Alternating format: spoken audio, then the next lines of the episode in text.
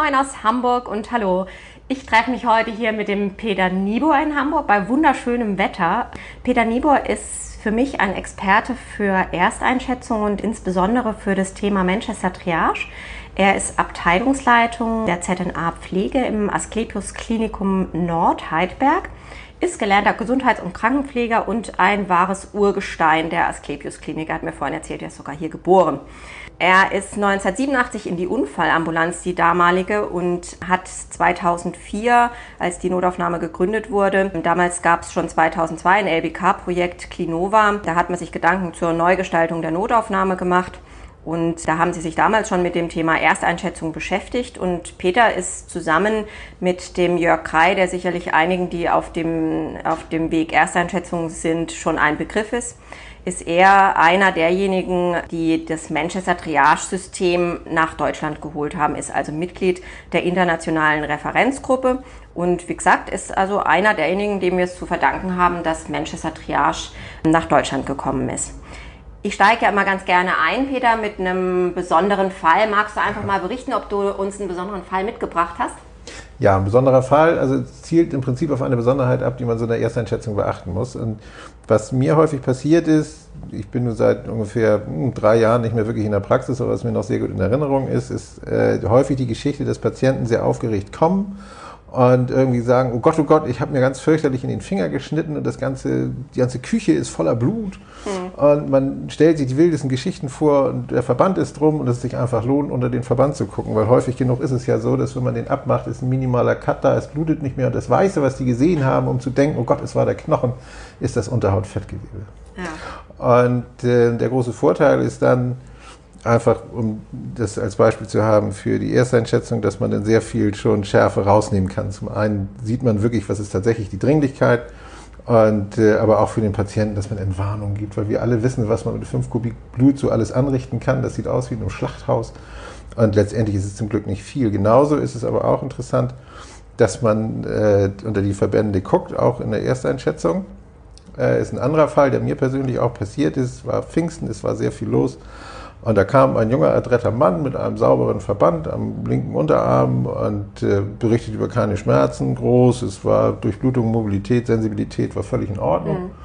Und äh, ich habe nicht unter den Verband geguckt und ähm, habe ihn dann entsprechend triagiert und hingesetzt. Und später, als er dann drin in der Behandlung war, kamen die Kollegen raus und sagten, Peter, komm doch mal mit.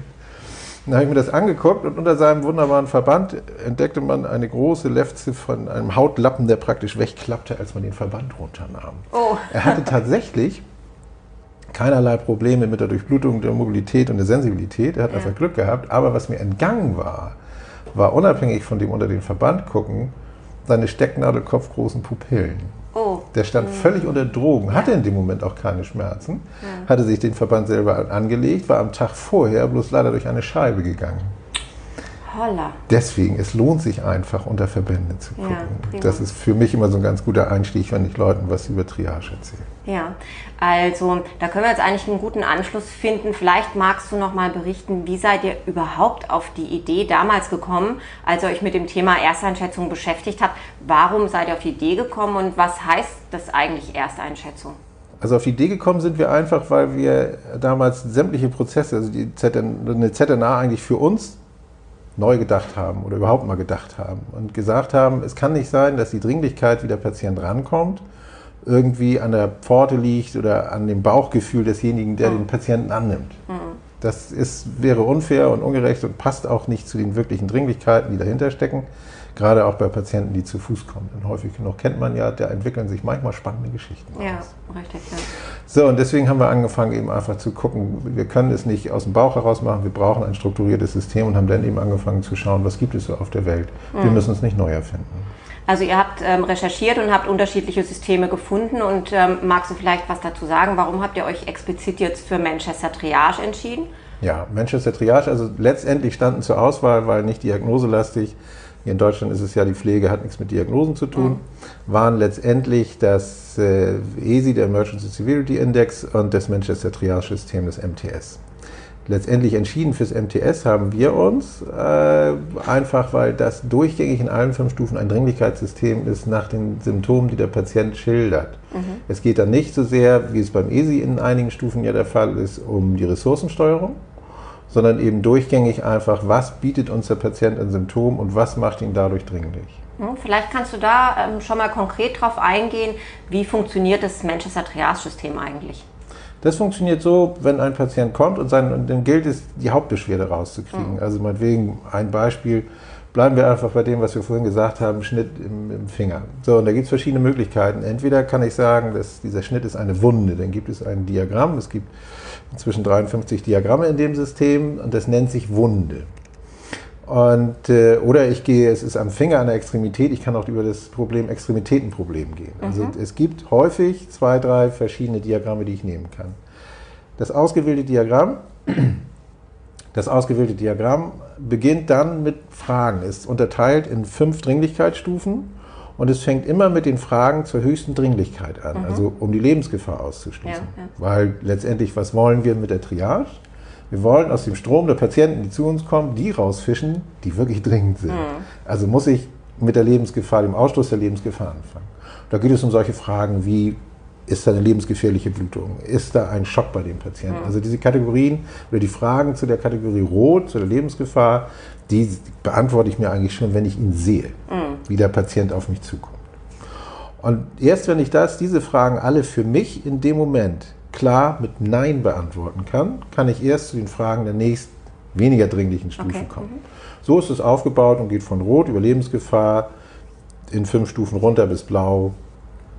Der ist überhaupt nicht dringend. Ja, okay. Und ähm, wenn ich mich recht erinnere, im Manchester Triage-System sind auch dieser Dringlichkeitsstufen Zeiten hinterlegt bis zum, also da soll sozusagen die Zeit hinterlegt sein, wann der Arzt den Patienten gesehen haben soll. Ja, und zwar ist es so, das ist in allen, bei allen Diagrammen halt in den Stufen überall dasselbe. Und zwar sind das Zeiten, ich nenne sie auch gleich, die dahinterlegt sind, äh, wo man annimmt, dass bis zum Ablauf dieser Zeit der Patient mit dieser Dringlichkeit keine, keiner großen Gefahr ausgesetzt mhm. ist. Das also ist keinen Schaden davon trägt. Kein Schaden. Mhm. Und die Zeiten sind einfach bei Rot, bei Lebensgefahr, klar, das sind 0 Minuten. Mhm. Bei Orange, dann kommt es nach 10 Minuten. Gelb sind 30, Grün sind 90 und die vorhin schon angesprochene blaue Kategorie, das sind 120 Minuten. Ähm, das ist ganz schön lang. Aber das ist dann eben auch, wenn jemand wirklich blau triagiert ist, dann ist der auch wirklich nicht dringend. Also das bedeutet zum Beispiel, was, was ist ein blauer Patient? Das ist zum Beispiel jemand, dem es eigentlich gut geht, der kein akutes Problem hat, sondern der meinetwegen kommt, weil er vergessen hat, sich rechtzeitig äh, Medikamente zu erneuern mhm. durch seinen Hausarzt, der zu, die Vertretung ist weg, keine Ahnung, ja. und kommt deswegen in die Notaufnahme. Das ist ein blauer Patient. Aber sind das denn eigentlich überhaupt Patienten für unsere Notaufnahmen?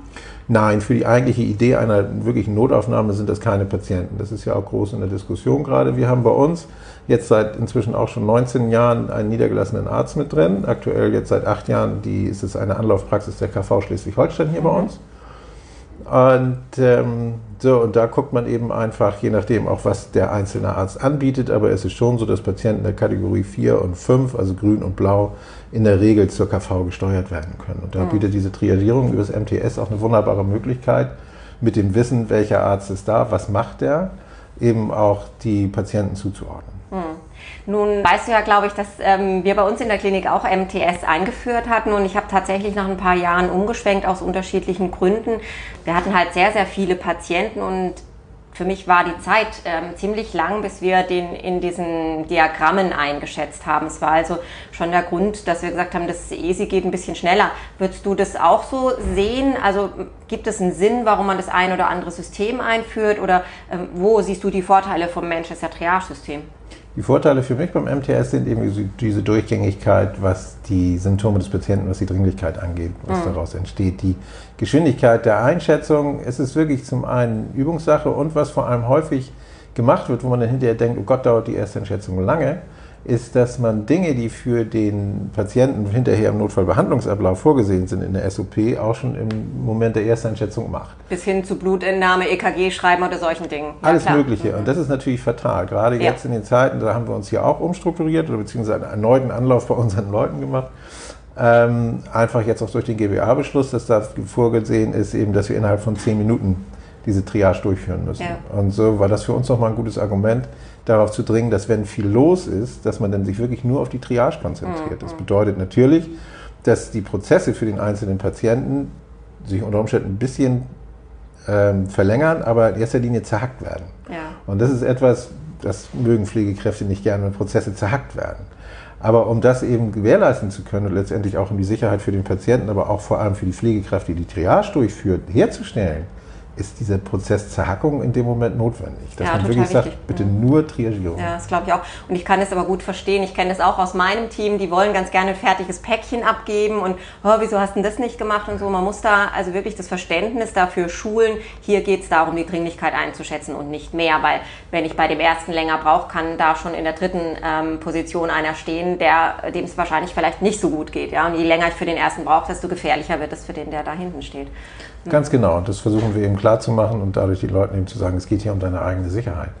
Wenn dann der Bus vorbei ist und da keiner neu zum Triagieren ist und die Leute immer noch im Wartebereich sind, weil ja. sie drinnen noch nicht reingeholt wurden, dann kannst du dir wiederholen und dann kannst du das Paket ja abarbeiten. Ja, ja. Das ist auch völlig in Ordnung und wenn das klappt, ist auch prima. Aber das mhm. Primat ist klar die Ersteinschätzung. Und ähm, um dann die weiteren Zeiten zu halten, auch was diese Zeiten, die vorgegeben sind vom MTS zum ersten Arztkontakt sind, machen wir es inzwischen auch so, dass ähm, im Regeldienst unser Chefarzt diesen Erstkontakt herstellt. Da haben wir vorne einen Raum umgewidmet, der erfreulicherweise einen extra Eingang zum Wartebereich hat, mhm. sodass man das gut machen kann wo die Leute dann eben auch reingeholt werden. Der erste Arztkontakt wird hergestellt und wenn nicht gleich was notwendig ist, gehen die von da aus aber erst wieder in den Wartebereich rein. Mhm. Und dadurch, dass es so eine extra Tür ist, haben sie nicht das Gefühl, sie waren in der ZNA ah, ja. und werden wieder rausgeschickt. Ja, das ist vielleicht auch ein guter Tipp. Ich ähm, erinnere bei uns und auch einige Kliniken, die sagen, das mit der Zweiteinschätzung kriegen wir gar nicht hin. Also das, äh, weil dann zehn Minuten sind ja super schnell rum und auch die, die gelbe Zeit ist super schnell rum. Also ähm, für uns, die wir ja so viel zu tun haben, dass da wirklich einer, ein Arzt mit einer entsprechenden Expertise diesen Erstkontakt herstellt. Das finde ich ist ein guter Tipp. Ja, vielleicht ähm, nimmt das der ein oder andere Zuhörer mit. Jetzt habe ich noch eine ganz besondere Frage und zwar hattest du ja die Farben angesprochen, ähm, die man ja auch jetzt in ein anderes System theoretisch übertragen kann. Mir ist aufgefallen, wir beschäftigen uns im Moment ziemlich viel mit dem Massenanfall von Verletzten, dass da tatsächlich so eine Diskrepanz besteht, weil die Farbgebung im Rettungsdienst ist ja eine andere als unsere Farbgebung. Und ich habe jetzt gerade gesehen, du hast mir netterweise auch das ähm, MANF-Modul quasi zugeschickt, weil ich das tatsächlich nicht kannte in, in der Art und Weise jetzt. Und da schwenkt man jetzt aber wieder auf ein anderes Farbsystem. Um was für einen Hintergrund hat es? Ähm, der Hintergrund, warum wir bisher dieses MANF-Modul vom MTS-System hier in Deutschland nicht so stark verbreitet haben, und es ist jetzt erst eigentlich hauptsächlicherweise der Vollständigkeit in, in dem aktuellen Buch drin ja. haben, ist, dass wir bei der Überlegung, wir führen das ein und geguckt haben, wie ist das mit der Präklinik, äh, gesehen haben, dass diese Triagierung im Prinzip nach dem M-Start, was ja fast überall passiert, in Deutschland im Rettungsdienst so ziemlich das Einzige ist, was gleich ist mhm. über die Bundesländergrenzen und bei den Flächenstaaten auch innerhalb der einzigen Rettungsbezirke. Mhm. Das Einzige ist, was gleich ist. Ja, okay. Und da wollten wir nicht reingrätschen. Ja. Und deswegen, es gibt, in, England funktioniert das. Ja, also hier würde es sicherlich auch funktionieren, aber wir haben gesagt an der Stelle, wir halten uns da tatsächlich etwas zurück. Mhm. Und äh, jetzt bei vorbereitenden Arbeiten durch das Bundesamt für Bevölkerungsschutz und Katastrophenhilfe, da um Leitlinien zu erstellen für die Sichtung bei Massenanfällen in der Klinik, eben an der Schnittstelle von Präklinik zu Klinik, wird es eben auch Empfehlungen geben, diese Farben dann auch zu übernehmen. Mhm. Also bei uns ist es nach wie vor so, in dem Moment, wo ein Massenanfall oder ein Katastrophenfall ist, hört die äh, Manchester Triage bei uns auf und wir machen eben die Katastrophentriage. Mhm. Immer in dem Bestreben, natürlich einfach so schnell wie möglich wieder dahin zurückzukehren und damit eben auch deutlich zu machen, jetzt kehren wir wieder zur Individualmedizin zurück. Ja. Weil so ein Massenanfall von Verletzten oder Erkrankten oder ähnliche Lagen, das ist ja nicht Individualmedizin, genau, das ist genau. Katastrophenmedizin. Mhm. Wobei es gibt im Moment ja noch keine gesetzliche Vorgabe in irgendeiner Form dazu, also auch eigentlich keine offiziellen Empfehlungen noch. Nö, das, ne? das, ist vorgesehen, also die Arbeiten, die wir da durchgeführt haben bei BBK und ich und viele, viele andere Kollegen aus der ganzen Republik und aus allen möglichen Richtungen, ähm, sind vorgesehen, dass sie jetzt im Herbst zur Vorlage kommen bei dem entsprechenden Gremium, das mhm. da eine Leitlinienempfehlung ausgesprochen ja. Ich würde noch mal jetzt auf einen Schwenk gehen wollen und zwar in Richtung, wir haben da ja ein sehr ähm, standardisiertes, System, standardisiertes System ähm, in der Ersteinschätzung was würdest du sagen, wie wichtig ist Ad A die Fachlichkeit der Notfallpflegekraft kann es jeder machen und Art B das Bauchgefühl, das eine Notfallpflegekraft hat, aufgrund vielleicht ihrer Erfahrung. Mhm. Ähm, wichtig ist, natürlich, also je höher qualifiziert eine Pflegekraft ist, desto besser, weil da ist genau das Gleiche. In die Notaufnahme gehören die erfahrenen Leute, ob ein Pflege oder Arzt, das ist wurscht. Mhm. Einfach, dass Entscheidungen schnell und kompetent getroffen werden können und es nicht zu Verzögerungen kommt, dadurch, dass man immer noch mal nachfragen muss oder unsicher ja. ist. Insofern ist es natürlich schön, je mehr Notfallpflege ausgebildete oder Fachpflegekräfte man hat. Wichtig ist ansonsten, äh, denn, dass man nach Manchester Triage triagieren kann und hier auch erst darf, wenn man diesen zweitägigen Basiskurs gemacht ja. hat. Mhm. Ohne diesen Kurs triagiert hier keiner äh, allein verantwortlich. Mhm. Ist natürlich mit oder bei einer Einarbeitung bei seinem Tutor mit dabei. Klar kriegt es mit und kriegt er schon mal gesagt, wie würdest du entscheiden. Aber er macht eben nicht die Triage dafür. Ja. Das Bauchgefühl ist extrem wichtig und findet absolut seinen Platz in diesem System. Mhm. Und es wäre ein fataler Fehler, wenn man sagen würde, ich mache jetzt dieses System und dann brauche ich keine Erfahrung mehr und kein Bauchgefühl und jeder kann es machen gutes Beispiel, wo dieses System auch den Raum lässt, äh, ist bei dem Diagramm Durchfälle und Erbrechen. Da gibt es in äh, Orange den Indikator ähm, mit Blutauflagerung, Durchfall und Erbrechen, äh, frisch, äh, Blut, frischen Blutauflagerung und äh, unter Gelb gibt es den Teerstuhl. Und das zeigt zum Beispiel, wenn ich nur eine erfahrene Kraft bin und diese mit den Blutauflagerungen und Blutbeinmengungen dabei entwickeln ja meist einen ganz spezifischen Geruch. Mhm. Den, wenn man den einmal gerochen hat, den vergisst weiß man, man nicht. Den weiß man, worum es geht. Ja, also, wenn ich so jemanden habe und ich nehme diesen Geruch nicht wahr und habe auch keine anderen Symptome, dann geht er für mich nach Gelb. Mhm. Mit Teerstuhl habe ich ihn, das ist entsprechend definiert, jede Verfärbung erfüllt dieses Kriterium. Dann habe ich ihn in der Triage-Stufe Gelb. So wenn ich äh, unsicher bin und neu bin und äh, diesen Geruch noch nicht kenne, das also für mich nicht klar mit Nein beantworten kann, dann mhm. ist für mich als unerfahrene Kraft unter Orange Schluss. Ja, okay. Das zeigt eben auch nochmal ganz deutlich, dass hier ist eben ein Leitfaden, kein Protokoll und bietet entweder der individuellen Erfahrung oder der individuellen Lücke an der Stelle mhm. einfach Sicherheit ich glaube auch das Bauchgefühl, die Erfahrung, auch vielleicht ein bisschen die Routine von Pflegekräften ist da enorm wichtig. Und das würde jetzt nochmal überleiten. Wir haben im Moment ja sehr stark die Diskussion von den integrierten Notfallzentren. ESMED ist da Thema. Wer macht überhaupt Ersteinschätzungen? Und selbst bei uns ist es immer wieder so eine Diskussion, ist eigentlich Ersteinschätzung eine delegierte ärztliche Tätigkeit oder ist es eine ureigene pflegerische Tätigkeit? Wie siehst du das? Ich würde es als absolut ureigenste pflegerische Tätigkeit ansehen, weil es einfach um Krankenbeobachtung geht. Und das ist unsere ja. Profession. Und wir stellen ja keine Diagnose da. So genau, ist, ist es. Punkt. Das ist der ganz wichtige Punkt. Und selbst einer der äh, Erfinder sozusagen von der Manchester Triage, Kevin McRae Jones in, in Manchester, sagt auch immer, wenn man ihn fragt, warum machen das keine Ärzte, da sagt er, wir sind so diagnosegetriggert, wir können das gar nicht. Ja, ja. Das ist eine astreine Aufgabe für Pflege. Mhm, Na? Und den kann ich dann nur unterstützen. Weil es ist so, hier geht es definitiv um Krankenbeobachtung das ist genau unsere Profession. Peter, das ist ähm, ein total klasse Schlusswort. vielen, vielen Dank für deine Zeit. Das war Herzlich heute auch alles ein bisschen knapp getaktet. Aber ich glaube, es hat den ähm, Zuhörern einen guten Einblick gegeben in das Manchester Triage-System. Mir hat es auch nochmal ein bisschen Erkenntnis gegeben, muss ich sagen. Ähm, wir werden auch mal nochmal einen Podcast machen zu der ESI. Ähm, dann schauen wir mal, wie da so hm, der Eindruck ist. Aber ja, ganz, ganz herzlichen Dank und ähm, bis die Tage. Herzlich gern und viel Erfolg weiter für deinen Podcast. Dankeschön.